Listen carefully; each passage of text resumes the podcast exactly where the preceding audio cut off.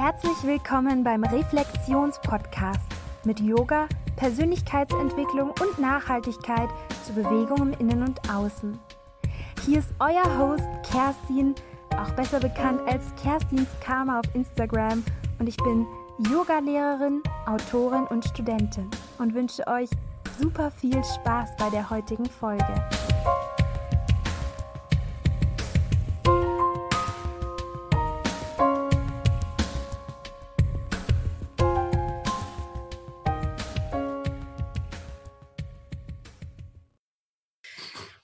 Ja, willkommen, meine Lieben, wieder beim Reflexionspodcast. Ich habe heute einen ganz besonderen Gast. Äh, die Joy Weber hat sich bereit erklärt, ihre Energie, ihre Zeit mit uns zu teilen. Herzlich willkommen im Podcast. Schön, dass du da bist. Ja, hi, ich freue mich auch hier zu sein. Hallo an alle Zuhörer. Ja, du bist äh, Yoga-Lehrerin, ähm, Influencerin. Du kannst uns ja mal gleich sagen, ob, ob das ein Begriff ist, mit dem du dich identifizieren kannst. Ähm, und ja, unterrichtest auch verschiedene Yoga-Stile vielleicht ähm, und bist gerade nach Berlin umgezogen. Bei dir ist ganz viel los und wir wollen jetzt ja Schritt für Schritt so ein bisschen deinen Yoga-Weg ähm, aufdröseln sozusagen und wo es ähm, in der Zukunft vielleicht bei dir hinführen wird.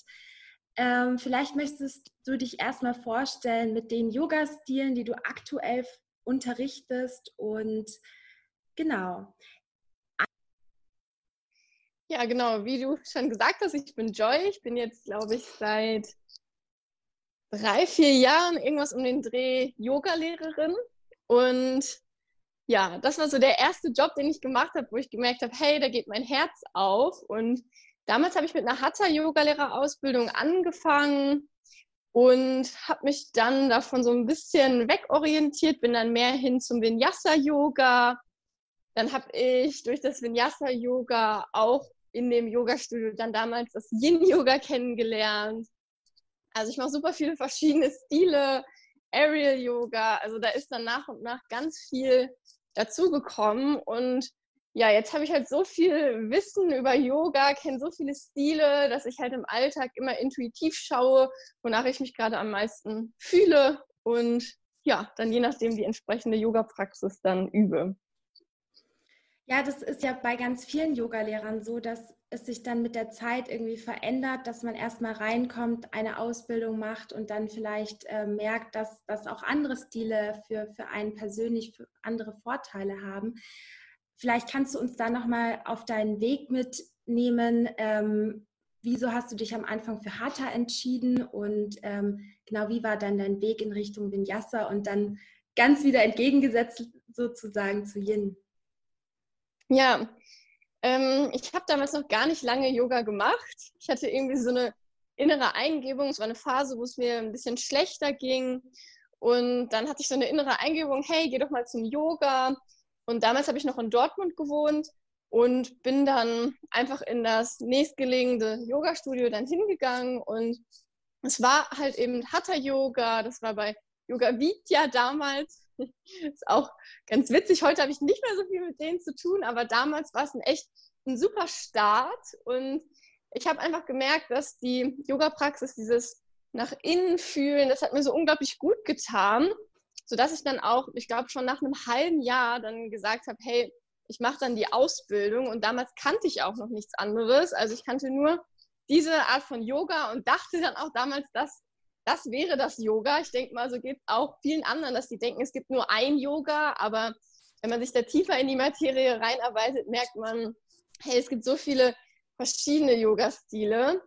Ja, und dann habe ich die Ausbildung gemacht und bin dann aber wieder nach Köln gezogen nach der Ausbildung.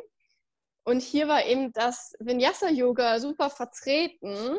Und dann habe ich in einem anderen Studio geübt, wo eben Vinyasa-Yoga geübt wurde. Und das hat dann irgendwie damals noch mehr mit mir resoniert, weil das eben diese fließenden Abfolgen sind, Atmung und Bewegung aufeinander abgestimmt. Und ja, dann bin ich dahin gekommen und habe dann darüber auch in dem Studio das Yin-Yoga kennengelernt. Ich habe dann tatsächlich erstmal eine Yin-Yoga-Lehrerausbildung gemacht und jetzt vor kurzem meine 300 Stunden Weiterbildung im Vinyasa. Und ja, irgendwie haben sich dann immer wieder neue Möglichkeiten angeboten, dass ich auch in einem äh, Yoga-Studio, wo ich schon bereits unterrichtet habe, da wurden dann Ariel-Tücher gekauft für Ariel-Yoga. Das ist ja dieses Yoga in den Tüchern. Ich weiß nicht, ob du das kennst. Und ja, dann habe ich da auch die Ariel-Ausbildung gemacht. Und so hat sich das bei mir nach und nach zusammengesetzt und gefügt.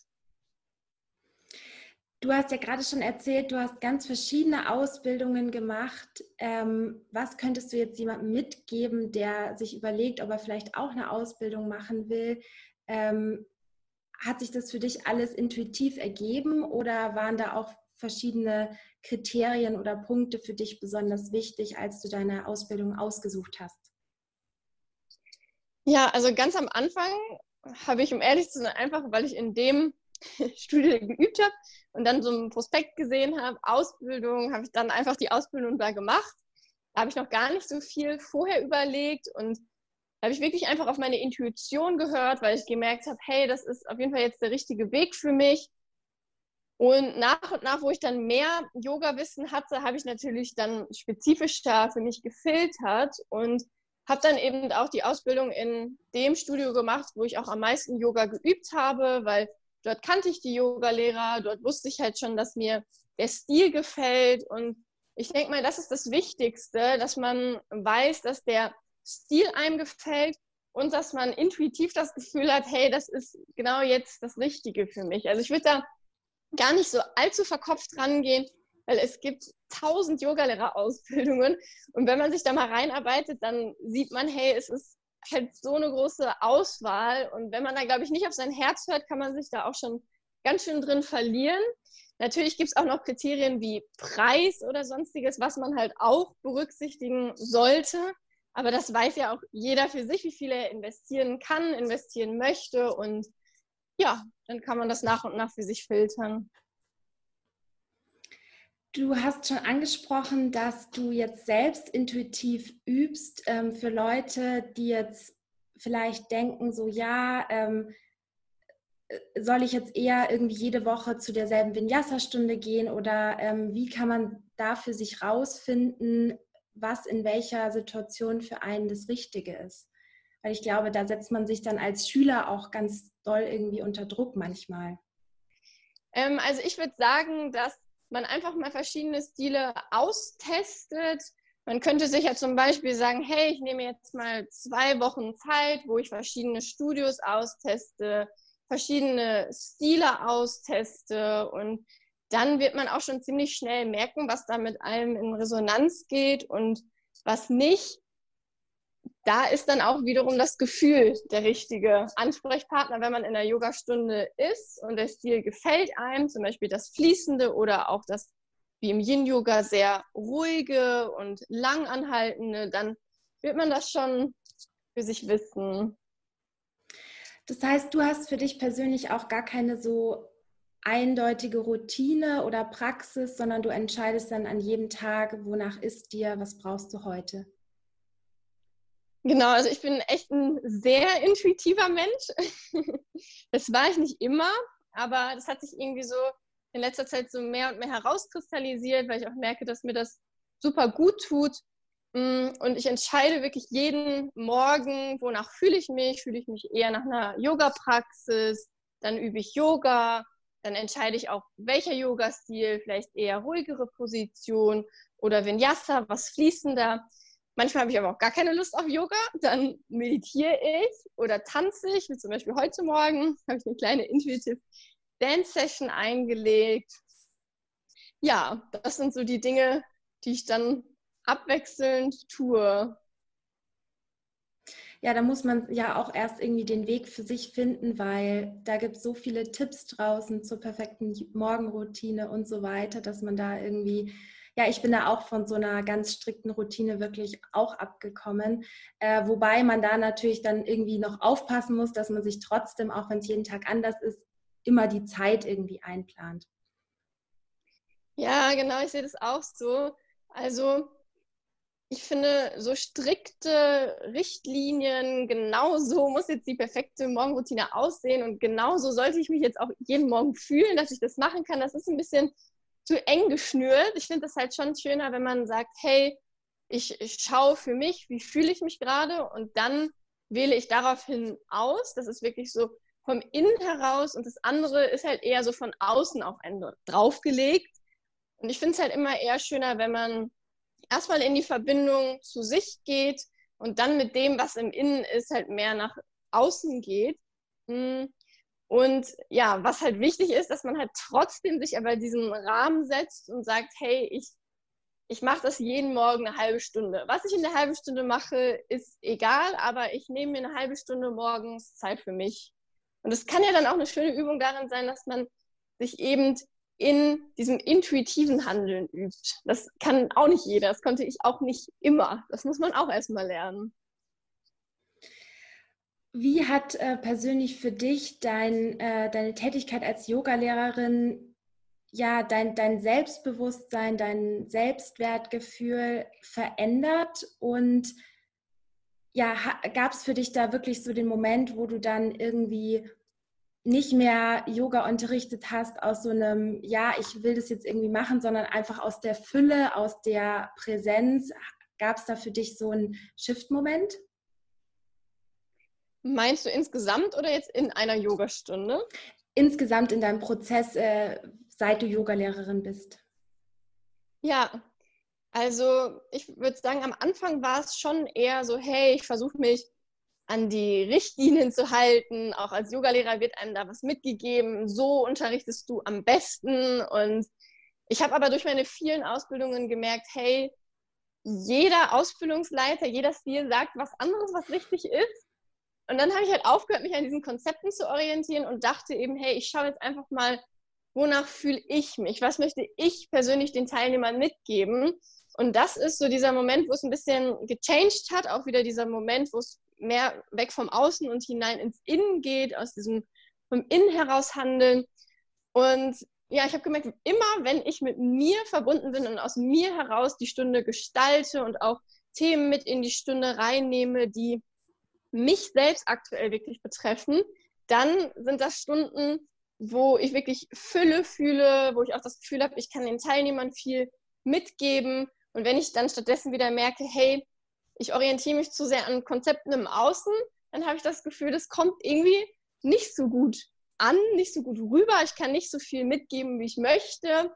Also ich würde sagen, da hat sich halt schon im Großen und Ganzen was getan, dass ich generell jetzt mehr aus der Intuition heraus unterrichte und dadurch auch mehr Fülle und mehr Selbstbewusstsein habe. Hm, aber es gibt auch immer wieder Stunden, wo das verloren geht, wo das dann mehr oder weniger da ist. Und wenn du so deine eigenen Themen äh, mit reinbringst, ist es dann in Form von Affirmationen oder liest du dann in der Endentspannung irgendwie einen inspirierenden Text vor oder äh, wie ist da so deine Vorgehensweise? Also meistens rede ich dann am Anfang ein bisschen darüber, was mich gerade beschäftigt. Zum Beispiel in Bezug auf meinen Umzug das Thema Loslassen, rede einfach darüber, wie ich für mich loslasse, warum das für mich wichtig ist. Dann binde ich das noch in die Stunde mit ein, dass ich schaue, dass ich viele Positionen zum Thema Loslassen einbinde.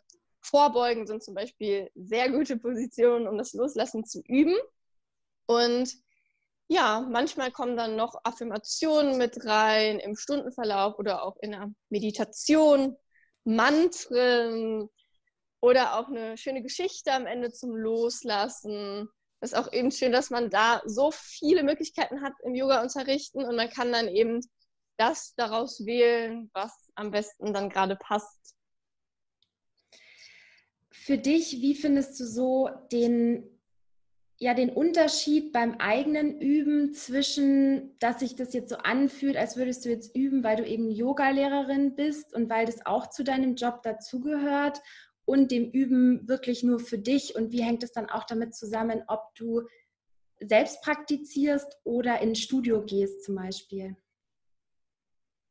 Ja, ähm, ich muss sagen, dass ich damals am Anfang, als ich mit Yoga angefangen habe, erstmal nur komplett für mich geübt habe und dann eben, wo ich die Ausbildung gemacht habe, hat sich das irgendwie geschiftet, dass ich das so ein bisschen verloren habe, dieses Üben für mich. Dann hat es irgendwie angefangen, hey, ich gehe eine Yogastunde und schau mal, was die anderen Yogalehrer machen, um mich inspirieren zu lassen für meine eigenen Stunden. Und da war ich dann auch wieder sehr ja, im Außen orientiert und habe dann eben relativ wenig auch, um ehrlich zu sein, für mich geübt. Und jetzt hat sich das aktuell wieder so eingependelt, dass ich, weil ich eben auch in meine Kompetenz als Yogalehrerin vertraue und denke, dass ich das auch kann, ohne mir ständig Inspiration vom Außen zu holen. das hat auch gedauert. Das war nicht immer so. Hm, ist es so, dass ich jetzt eine gute Mischung habe aus eigener Praxis, wo ich wirklich sage, hey, ich bin jetzt hier für mich auf meiner eigenen Matte oder in der Yogastunde, dass ich wirklich nur mit mir übe und gar nicht auf Außen schaue. Und manchmal ist es so, dass ich mir wirklich Zeit nehme, um mir Dinge zu überlegen, vielleicht Flows mir zu überlegen. Oder auch, dass ich sage, hey, ich gehe mal in eine Yogastunde und lass mich mal inspirieren davon, was die Yogalehrerin da macht und schreibt mir dann vielleicht auch nach der Stunde mal was auf, was ich dann auch an meine Schüler weitergebe. Bei dir ist ja in letzter Zeit auch immer mehr der Fokus auf deinem Kanal auch gekommen, jetzt in Bezug auf mentale Gesundheit und äh, sich selbst Ruhe ja. und Raum geben.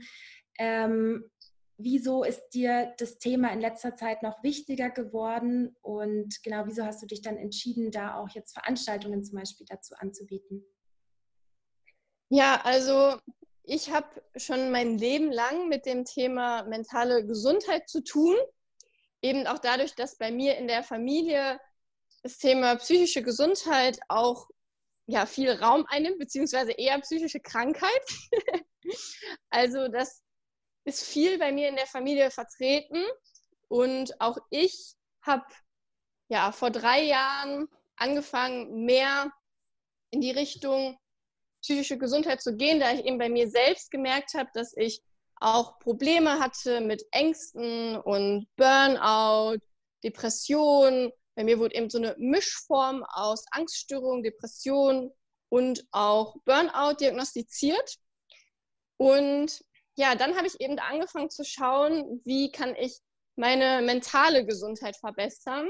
Und Yoga ist eben ein super Tool, um zum Beispiel Stress und Ängste zu reduzieren oder auch Depressionen zu reduzieren und generell die Stimmungslage so ein bisschen anzuheben. Und das ist dann eben genau die Arbeit, die ich jetzt aktuell mache. Yoga unterrichten in Bezug auf psychische Gesundheit, wie kann ich mich stärken und wie kann ich auch noch weiter im weiteren Sinne für meine mentale Gesundheit sorgen, zum Beispiel über Journaling-Übungen oder verschiedene Meditationen.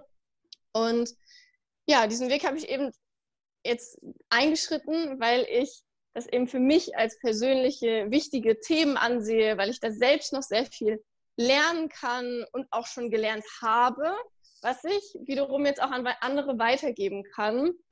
Und ja, das ist auch wirklich so mein Herzensprojekt, da auch mehr rauszugehen. Deswegen jetzt auch die Online-Events, weil ich auch mehr Leuten die Möglichkeit geben möchte, nicht nur vor Ort, sondern auch ja, online, auch generell mehr Leuten die Möglichkeit geben möchte, dass sie eben auch Zugriff darauf haben.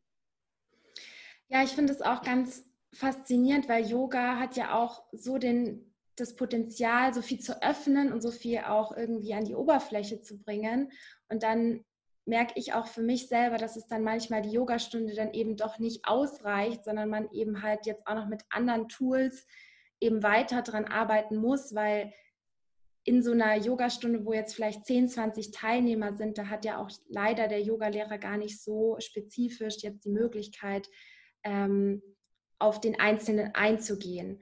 Ähm, ist es für dich dann so, dass du den Leuten gerne die Tools, die du gelernt hast, an die Hand gibst oder äh, hast du da auch so eine eins zu eins oder kleinere Arbeit äh, im Sinn? Also willst du praktisch Hilfe zur Selbsthilfe bieten oder willst du auch intensiver mit den Menschen in Zukunft zusammenarbeiten? Mm, eigentlich beides. Also ich persönlich merke, dass ich es super finde, wenn ich ja, wie nennt sich das, Personal Yoga-Stunden, Privat-Yoga-Stunden gebe, weil da kann ich mich wirklich auf eine Person einlassen und mir spezifisch die Person anschauen mit seinen Themen und dann auch spezifische Sachen mit an die Hand geben. Gleichzeitig ist es für mich aber auch wichtig, dass manche Leute, die sich sowas vielleicht nicht leisten können, dass die eben auch Zugriff darauf haben können. Und deswegen möchte ich auch mehr in die Richtung gehen, Hilfe zur Selbsthilfe, dass ich eben das ja allumfassend mache, dass jeder da auch was für sich mitnehmen kann und das nutzen kann, dieses Wissen. Ja, das machst du ja auch schon ganz intensiv, zum Beispiel bei deinen Instagram-Postings, in den Texten gibst du ja auch schon erste Tools oder Hilfestellungen an die Hand. Wie ist es da für dich auf Social Media, da so offen drüber zu sprechen? Und hast du da das Gefühl, in der Community kannst du wirklich Leute erreichen und da findet dann Austausch statt? Oder ähm, ja, was kann da auch Instagram als doch äh, fotobasiertes Medium jetzt äh, gar nicht so leisten manchmal? Ja, also ich habe schon das Gefühl, dass bei mir auf jeden Fall was so rüberkommt, dass die Menschen auf jeden Fall was mitnehmen. Ich bekomme auch sehr häufig Nachrichten, wo Leute mir ihre Erfahrungen mitteilen und sich dafür bedanken für die Arbeit, was ich tue.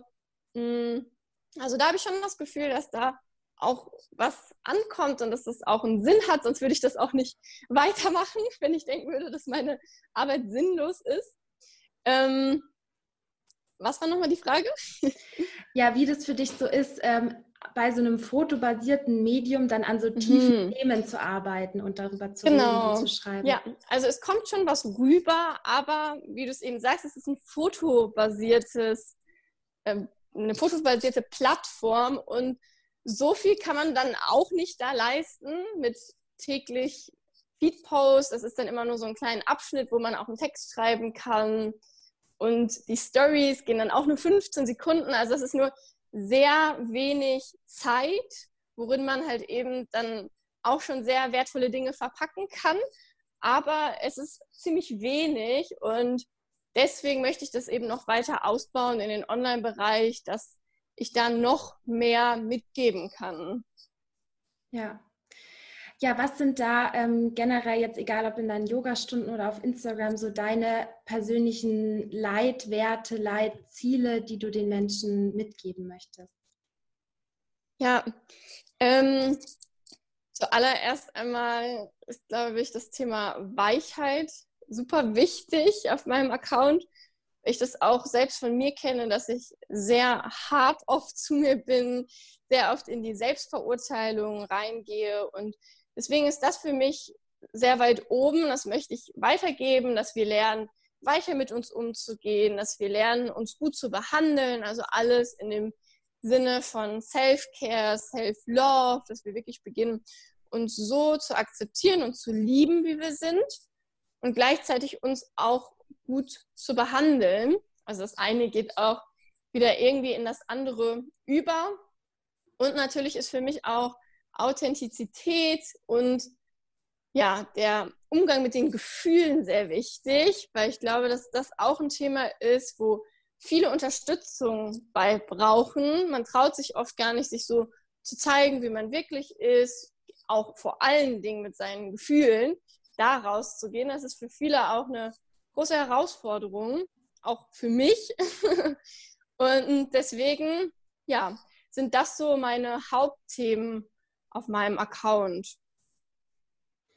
Ja, darauf wollte ich jetzt auch noch gleich eingehen. Ähm, ja, wie ist es für dich zum Beispiel eine Story zu machen, wo du jetzt sagst, ja, dass du jetzt ein bisschen Abstand von Social Media brauchst, weil du jetzt, weil jetzt innere Prozesse hochkommen und wie ist es da für dich, deine ja, deine Gefühle da wirklich so offen auszusprechen und ähm, was war da so ein Prozess für dich dahin? Also im ersten Schritt ist es für mich schwer gewesen, weil das für mich eben Routine ist, auf Instagram immer ja, Dinge zu teilen, bestimmte Dinge zu teilen, auch eben nur das Beste von sich zu teilen, dass immer alles gut ist. Das ist irgendwie so ein bisschen die Routine auf Instagram und ich glaube, so geht es auch vielen. Und das ist dann schon mal so was wie, hey, wie fühle ich mich eigentlich gerade wirklich und wie bin ich wirklich und wie kann ich genau das jetzt nach außen tragen? Das ist immer wieder auch eine Überwindung und immer wieder ein Prozess, wo ich mich auch erstmal selbst mit mir verbinden muss, bevor ich damit rausgehen kann. Und ja, immer wenn ich das mache, merke ich aber, dass sich das super gut anfühlt, ehrlich mit sich zu sein und das stößt dann auch immer auf positive Resonanz im Außen, dass auch gesagt wird, hey, es ist vollkommen okay, wir können das verstehen. Bei mir ist das auch oft so und ja, dann sehen sich halt viele Leute in den Dingen, die ich dann poste. Ja, und das hilft Ihnen dann bestimmt auch bei Ihren eigenen Prozessen und da auch ehrlicher. Ähm, man muss es ja nicht auf Instagram posten, aber dann vielleicht zum Beispiel mit dem familiären Umfeld oder mit anderen Personen irgendwie mal Klartext zu reden ähm, darüber, was, was wirklich in einem vorgeht. Ähm, ja, auch, dass es okay ist, dass man halt eben sich nicht immer gut fühlt, dass man mal Zeit für sich braucht, dass jeder mal einen schlechten Tag hat und es kommt auch wieder ein guter Tag. Ja, da spielt ja auch so ein bisschen die, das vom Yoga mit rein, dieses einerseits irgendwie akzeptieren und dankbar sein für alles, was ist, aber gleichzeitig ja auch in den Prozess zu gehen und es auch irgendwie jeden Tag ein bisschen mehr dazu zu lernen. Ja, ganz genau. Das ist auch eben das, was Yoga als Lebensphilosophie macht. Das ist ja gar keine Übungspraxis mit bestimmten Übungen, sondern eigentlich ist Yoga ja auch eine Philosophie und eine Lebensweise. Und das hast du sehr schön gesagt, genauso kann man das von der Yogamatte auch in den Alltag übertragen und auch genau andersherum vom Alltag in die Yoga-Praxis. Wie geht es dir da in Bezug auf, auf Thema Abgrenzung zu Instagram? Also ähm, zum Beispiel mal zu sagen, so jetzt, jetzt mache ich heute einen Tag mal nichts. Ist es dann für dich auch wirklich ungewohnt, einen Tag eine Story zu machen? Und ähm, was hat es ähm, für einen Vorteil für dich, wenn du da dann wirklich so eine klare Abgrenzung mal machst? Wie geht es dir dann danach, nach so einem Offline-Tag zum Beispiel? Also, es ist schwierig, das festzulegen. Hey, ich lege jetzt mal einen Tag mein Handy weg und mache nichts auf Instagram. Und ich merke auch, dass ich immer wieder am Tag verteilt, wenn ich mich dazu entschließe, diesen Insta-freien Tag zu machen, immer wieder das Handy in die Hand nehme und dann denke, ach, das wäre jetzt eine schöne Story, das könntest du ja jetzt teilen, ach, das vielleicht auch noch. Und daran merkt man eigentlich erstmal, wie viel Zeit das auch im Alltag einnimmt und wie automatisiert das eigentlich schon ist. Also manche Dinge sehe ich und dann ist direkt die Verknüpfung, oh, Handy, Foto und es ist auch mal eine schöne Erfahrung, dass das mal so unterbrochen ist und man nicht immer aus diesem ständigen Automatismus heraus handelt, sondern wirklich mal wieder mehr in das Bewusstsein über die eigenen Handlungen hineinfindet. Und ich merke dann immer wieder, dass es dann in den Momenten schwer ist, dann keine Story zu machen. Aber im Nachhinein, wenn ich das dann wirklich auch einen Tag dann durchziehe und schaffe, einfach mal ja, das Handy beiseite gelegt zu lassen, dann merke ich am nächsten Tag ganz viele neue Energie, neue Inspiration und habe dann auch das Gefühl, dass das dann die Beiträge, die ich veröffentliche, viel wertvoller und gehaltvoller macht. Wie ist es für dich? Ähm, hast du, kriegst du auch negative Rückmeldung, wenn du jetzt irgendwie ehrlich über deine Prozesse oder wenn du jetzt sagst, irgendwie, ich habe jetzt einen Tag, gönne ich mir jetzt eine Auszeit, wie geht da deine Community so mit dir um? Und ähm, wenn du dann negative Rückmeldung bekommst, wie gehst du dann damit um? Also in Bezug auf das Thema Instafrei gibt es gar keine negativen Kommentare. Also das sind alle so, hey, voll schön, dass du das machst und dir auch Zeit für dich nimmst. Das ist eben, glaube ich, auch ganz wichtig nochmal hervorzuheben, dass man immer denkt, dass das so schlecht bei den anderen ankommt, wenn man gut für sich sorgt. Aber eigentlich ist es genau das, was auch gut ist und was die anderen Leute inspiriert, auch mal besser für sich zu sorgen. Und ähm, auch in Bezug, wenn du jetzt ähm, teilst, dass, dass du jetzt einen schlechteren Tag oder so hattest, ähm, da meintest du, dass du da auch überwiegend positives Feedback bekommst. Ja, überwiegend schon, aber ich habe auch schon von vielen Leuten gehört, dass sie sich durch diese Beiträge auch überfordert fühlen und dann auch nicht wissen, wie sie damit umgehen sollen.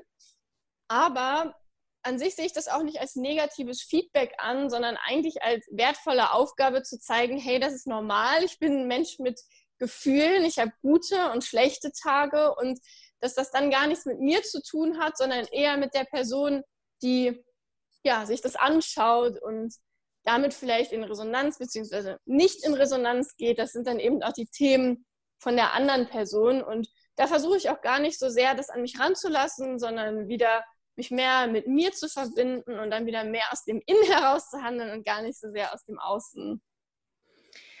Ähm, für Leute, die jetzt vielleicht auch inspiriert sind, ähm, ja, ehrlich über ihre mentale Gesundheit auf Instagram zu sprechen, muss man da davor eine Triggerwarnung ausgeben oder so? Wie, wie gehst du damit um? Also ich würde mal sagen, je nachdem, wie, wie krass die Bilder sind, die gezeigt werden oder auch wie krass die Inhalte sind. Mh, hm, klar, es kann schon Leute triggern. Ich sehe das auch bei vielen, dass die eben vorher eine Triggerwarnung, irgendwie so einen Beitrag machen. Achtung, Triggerwarnung, es geht um das und das Thema. Schon gut, dann so ein bisschen vorausschauend zu sein. Ich persönlich habe das bislang jetzt noch nicht gemacht, weil ich habe jetzt nicht das Gefühl, dass die Themen so krass sind, über die ich spreche. Für mich ist das eher so normal, über die Dinge zu reden. Aber ist vielleicht auch ein guter Anreiz, dass du das jetzt sagst, dass ich da vielleicht auch nochmal drüber nachdenken könnte, ob das nicht auch wertvoll wäre, weil manche Leute das vielleicht auch nicht so gut verarbeiten könnten. Ja, ich ähm, ja, wollte dich noch fragen, was ist so dein größtes Learning in Bezug auf die Balance zwischen Yoga im Innen und Außen? Also, weil wir, wir leben ja in dieser Yoga-Szene, in dieser, die auch viel mit Konkurrenz und vielleicht gar nicht so viel mit den, den inneren Werten auch von Yoga manchmal zu tun haben kann. Muss ja natürlich nicht immer so sein.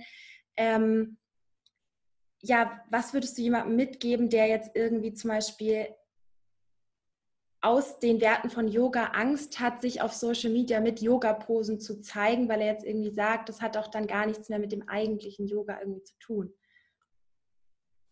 Ja, also dieses Feedback höre ich auch sehr oft von Yogalehrern, dass die damit ein Problem haben, damit nach außen zu gehen, weil sie eben die Ansicht haben, dass Instagram und generell Social-Media-Plattformen sehr nach außen hin orientiert sind. Ich sage dann immer, dass das auf jeden Fall stimmt. Das kann man nicht abstreiten, dass Instagram eine Plattform ist, wo es auch sehr viel um ja, Schönheit geht, sehr viel um, um gemachte Dinge. Man möchte was nach außen hin zeigen. Aber andererseits finde ich es auch super schön zu zeigen, dass man in sich geht. Und das gebe ich dann immer mit auf den Weg, dass viele Leute, die das vielleicht bräuchten, mehr nach innen zu gehen, dann immer im Außen handeln, immer auf diesen Plattformen unterwegs sind und dann auch immer da bleiben, dadurch, dass sie immer nur mit den Beiträgen konfrontiert sind, die einen noch mehr wegbringen, noch mehr nach außen. Und deswegen finde ich es gerade wichtig, dass man mit den Themen Yoga, Meditation, Achtsamkeit mehr in Social Media geht, dass eben die Menschen, die es am meisten brauchen, auch sehen und auch davon profitieren können. Und manche Leute bekommt man halt eben einfach auch nur über diese ja, schöner Scheinseite, sich damit auseinanderzusetzen mit Yoga. Und deswegen ist es überhaupt nichts Verwerfliches, das zu tun.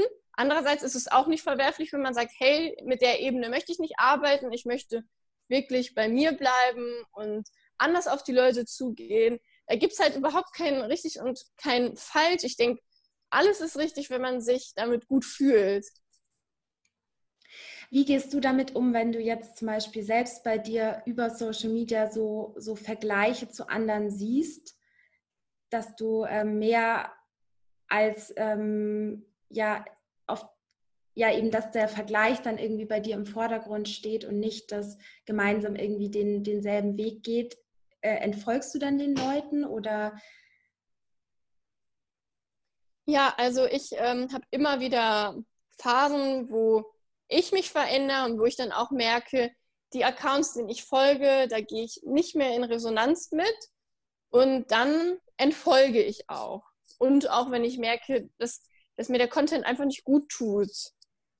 Aber das passiert eigentlich ziemlich selten, da ich generell super vielen Accounts folge, die eben auch dieselben Themen behandeln wie ich oder manche Themen, die ich behandle, nochmal tiefer behandeln. Und dann ist es mehr eine Art von angenehmer Inspiration, die ich da für mich mitnehme, anstatt dass das halt für mich viel zu weit weg ist und ich dann gar nichts für mich lerne und auch gar nichts weitergeben kann dann dadurch.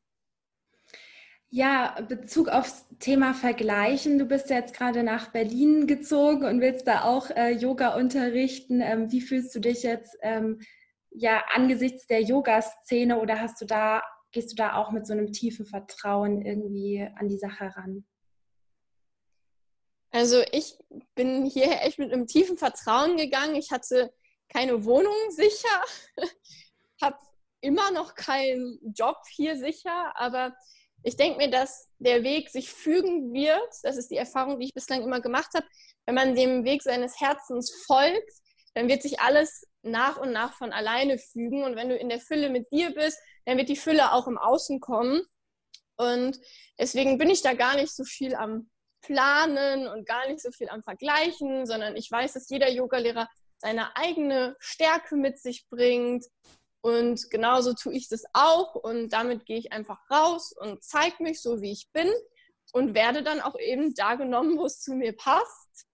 Und diese Orte gibt es, da bin ich mir sicher und deswegen mache ich mir da gar nicht so viele Sorgen. Ja, trotzdem, ähm, obwohl du so intuitiv und äh, im Vertrauen an die Sache rangehst, ähm, gibt es bei dir irgendwie so eine längerfristige Vision, auf äh, die du jetzt hinarbeitest? Ähm, vielleicht, wo du auch noch mal, du hast ja jetzt auch gerade deinen Bachelor abgeschlossen, willst du damit irgendwie das auch noch weiter mit reinbringen in deine Arbeit? Was, auf was dürfen wir uns von dir freuen sozusagen? Also meine ganz, ganz langfristige Vision ist es auf jeden Fall, ortsunabhängiger zu arbeiten, dass ich ja mehr reisen kann, auch Leuten auf der ganzen Welt meine Visionen mitgebe, meine Ideen mitgebe, Stress zu reduzieren und fürsorglicher zu handeln. Das ist so die Idee, weil ich persönlich sehr viel Freude am Reisen habe, am Unterwegssein und ja, ich auch glaube, dass andere Menschen an anderen Orten auf der Erde auch davon profitieren können. Ja, das ist so auf lange Sicht meine Vision und dann hoffe ich auch, dass ich dabei einen Partner habe, mit dem ich dann diese Reisen und diese freie Arbeit leben kann. Das ist so die grobe Vision, die ich habe und mal schauen, wie sich das noch entwickeln wird. Der Online-Step ist ja auch schon mal ein guter Weg, um da mehr in die, in die Unabhängigkeit und auch in die höhere Reichweite hineinzugehen. Ja, wo kann man denn jetzt in nächster Zeit mit dir arbeiten? Ähm, vielleicht kannst du noch mal kurz den Namen von deinem Instagram-Account oder anderen Accounts nennen, ähm, wo die Leute dich finden können. Ja, also wenn dich die Themen jetzt interessieren, dann kannst du bei Instagram bei mir unter joyful.flow nachschauen. Das ist eigentlich mein Hauptkanal, mit dem ich am meisten arbeite. Früher habe ich auch noch mehr auf meinem Blog gemacht. Der ist jetzt immer noch aktiv, aber da mache ich nicht mehr so viel. Ich nenne es trotzdem mal hier www.joyfulflow.de. Und auf YouTube gibt es auch unter Joyful Flow Yoga ein paar Videos zum Mitmachen, aber auch auf meinem Instagram-Kanal unter den IGTV-Videos zum Beispiel. Ja, da kannst du dann schon ganz viel für dich und dein stressfreies, selbstfürsorgliches Leben mitnehmen. Ja, ich sage schon mal vielen Dank für deine Zeit, deine Energie, die du reingesteckt hast. Und ähm, die letzten Worte gehören sozusagen dir. Vielleicht möchtest du noch mal eine Sache unterstreichen, die dir zu kurz gekommen ist oder was noch mit reinbringen, was wir jetzt noch gar nicht angesprochen haben. Ähm, genau. Ja, das Wichtigste ist für mich auf jeden Fall weg vom Außen und hinein ins Innen. Und dann, wenn du mit dir im Innen verbunden bist, auf jeden Fall einfach aus dem Herz heraus handeln und vertrauen. Danke dir, dass du ähm, bei meinem Podcast heute zu Gast warst und ähm, ich hoffe, viele Leute konnten ja genau diese Message jetzt für sich mitnehmen. Vielen Dank. Vielen Dank, dass du dir Zeit zur Reflexion genommen hast, dass du mir und vielleicht meinem Interviewgast den Raum und die Aufmerksamkeit gegeben hast, unsere Wahrheit zu sprechen. Wenn du irgendwelche Anregungen, egal welcher Art, für diesen Podcast hast, dann würde ich mich super freuen, wenn du mir per Instagram unter @kerstinskarma eine Privatnachricht schreibst oder wenn dir der Podcast so gut gefallen hat, dass du dann rüber zu iTunes gehst und mir dort eine 5-Sterne-Bewertung gibst. Das ist wertvoller als Gold für Podcasts. Ich wünsche dir von Herzen alles Liebe. Bis zum nächsten Mal. Deine Kerstin.